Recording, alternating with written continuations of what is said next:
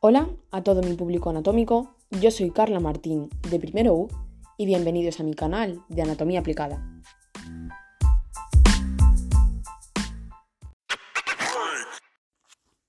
Mm, parece mentira que haya vuelto, que esté aquí un viernes por la tarde, contándoos pues un poco sobre anatomía.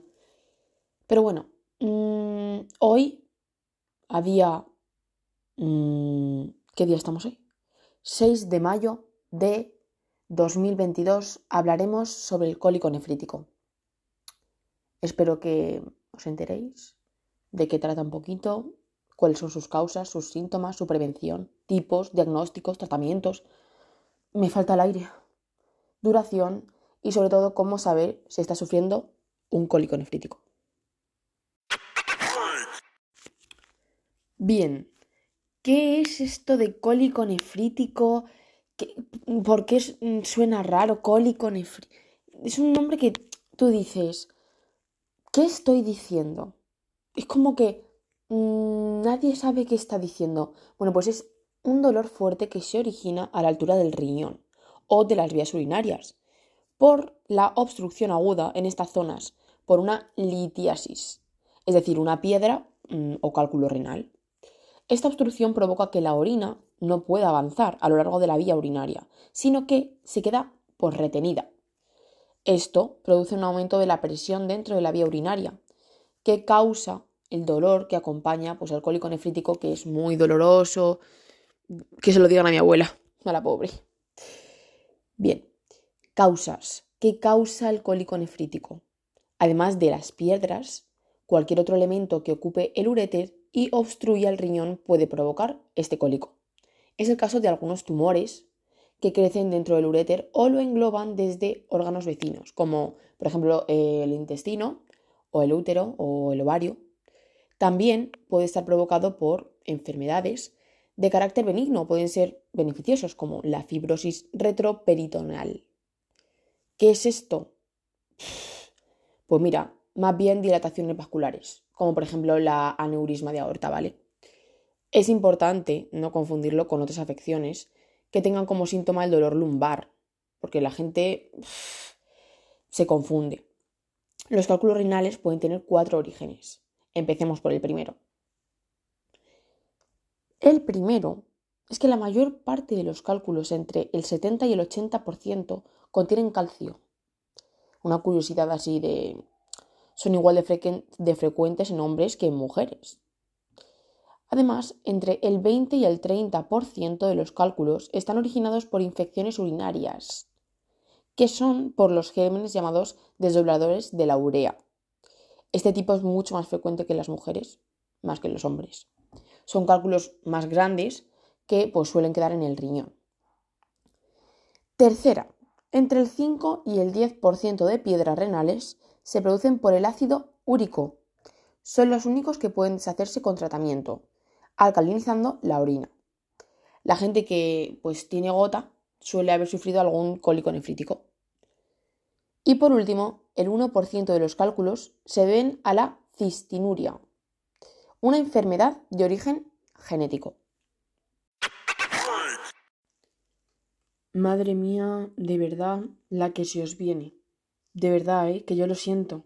Pero es que estos nombres... Es que me cuesta pronunciarlos hasta a mí. No sé si os podéis enterar, ¿eh? Pero bueno, yo aquí estoy intentando que vosotros salgáis adelante.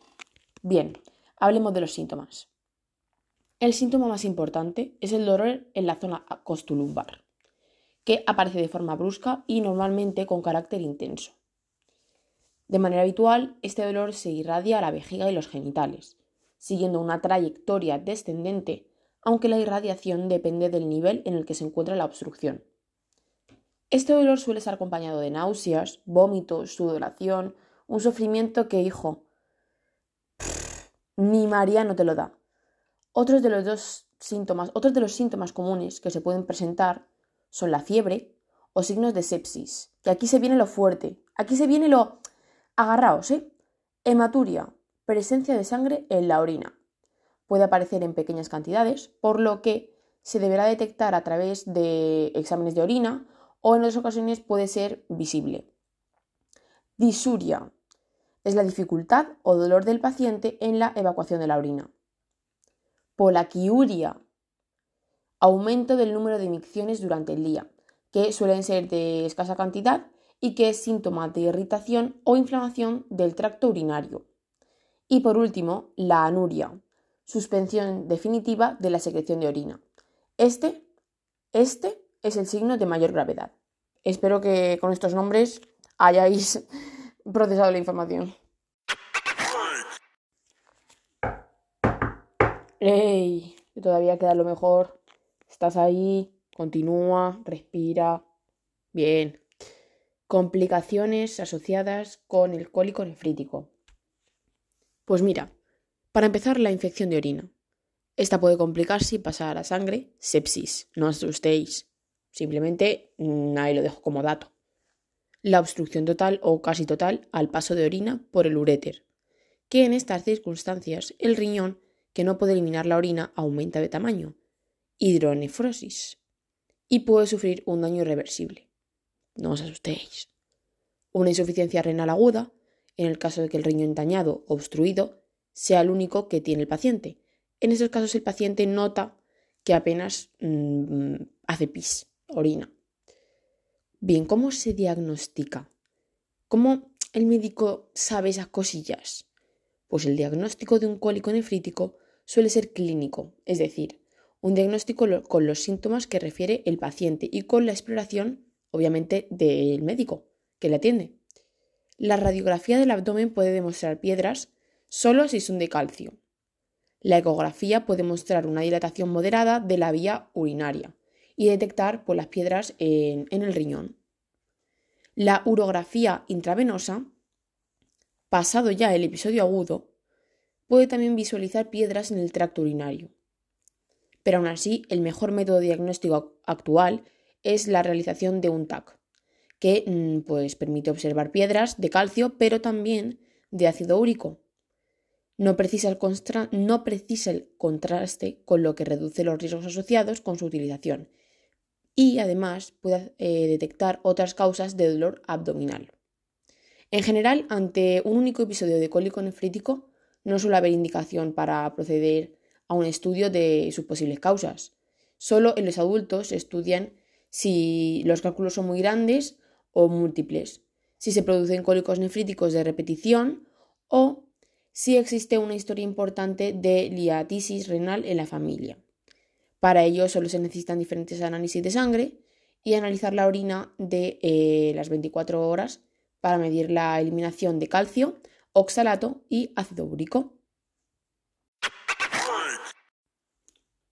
Me diréis, oye Carla, mm, ¿y esto, este cólico nefrítico que estás poniendo aquí como si fuera...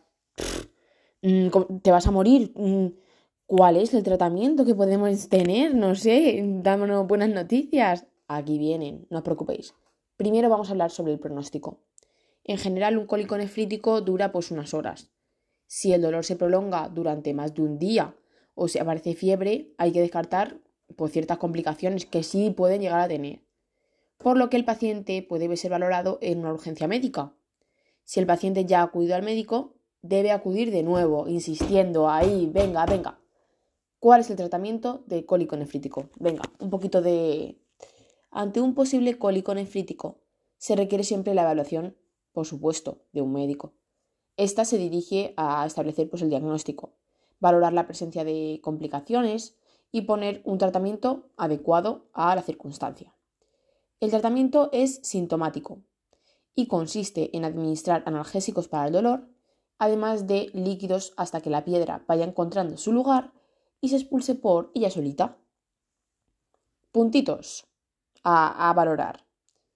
Los analgésicos habitualmente se administran por vía intramuscular o intravenosa, por ser más eficaces y porque así se impide que pues la persona pueda vomitarlos. En ocasiones el dolor es tan intenso que hay que poner analgésicos opiáceos, derivados de la morfina, para que no sufra tanto. Eh, los líquidos pueden administrarse por vena mientras que el paciente se encuentra en el hospital o por boca si ya se encuentra en casa. En ocasiones se puede ayudar a la salida de la piedra administrando bloqueantes alfa, que son unos medicamentos que relajan la musculatura de las vías urinarias. Además, el calor, el calor que viene siempre al cuerpo muy, muy bien, el solecito, pues aquí es un relajante muscular que reduce el dolor y favorece la salida de las piedras. Durante un cólico nefrítico es recomendable sumergirse en una bañera con agua calentita o ponerse la manta eléctrica.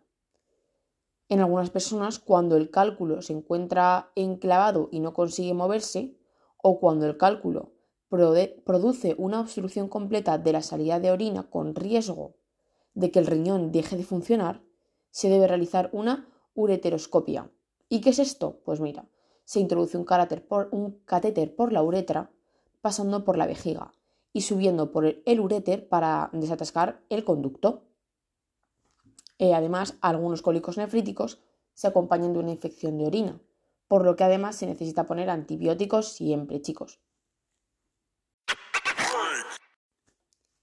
Tenéis razón, tenéis razón, sí, ya, me, ya, sí, ya, ya. El diagnóstico, claro, el diagnóstico. Si no tienes un diagnóstico, el tratamiento, no. Pues para confirmar la enfermedad, el especialista debe estudiar si el paciente padece fiebre, ya que este síntoma puede llevar a otros cuadros clínicos que requieran pues, abordajes totalmente diferentes. Para el diagnóstico clínico, el especialista estudia la presencia, en primer lugar, de las siguientes afecciones que os voy a mostrar. Dolor abdominal de inicio agudo y que se ha padecido las 12 horas previas, mediodía. Dolor cólico lumbar agudo que se irradia a las ingles o a los genitales. El paciente si no siente una mejora ni con reposo ni con cambios de postura. Y náuseas y vómitos frecuentes. En este caso, representan mm, dos de los síntomas más usuales. Después de esta evaluación, el especialista realizará una exploración física, que consistirá en una exploración abdominal, en la que se localizará la zona con mayor hipersensibilidad lumbar, y un examen de las constantes vitales, para determinar que no se ha producido shock en el paciente o incluso muestras de infección sistémica. Además, se pueden realizar otras pruebas como hemogramas, radiografías del abdomen, ecografías abdominales, mm, todo eso, para detectar la localización de los cálculos. Por último, el especialista podrá realizar otras pruebas complementarias que incluyen el uso de la tira reactiva, que estudia la presencia de hematuria, presencia de sangre en la orina, como hemos dicho al principio, lo que evidencia el diagnóstico de cólico nefrítico, o incluso exploraciones complementarias de imágenes, siempre que se realice siete días después del episodio agudo, con tiempecito. Por último, y ya dejo de echaros la chapa, os doy tres consejos para prevenir el cólico nefrítico. Después de asustaros un poco, bueno, pues aquí tenéis.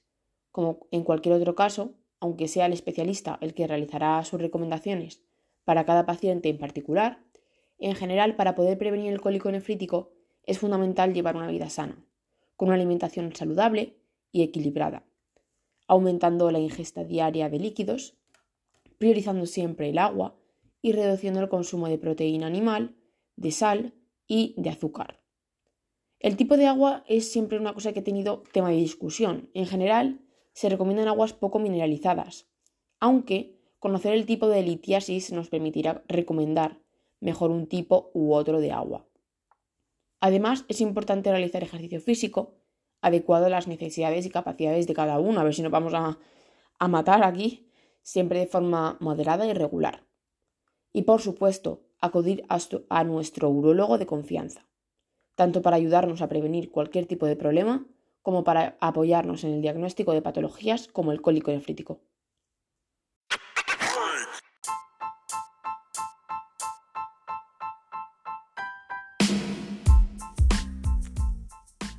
Y esto es todo por hoy. Gracias por llegar hasta aquí y espero que hayas aprendido hoy algo nuevo.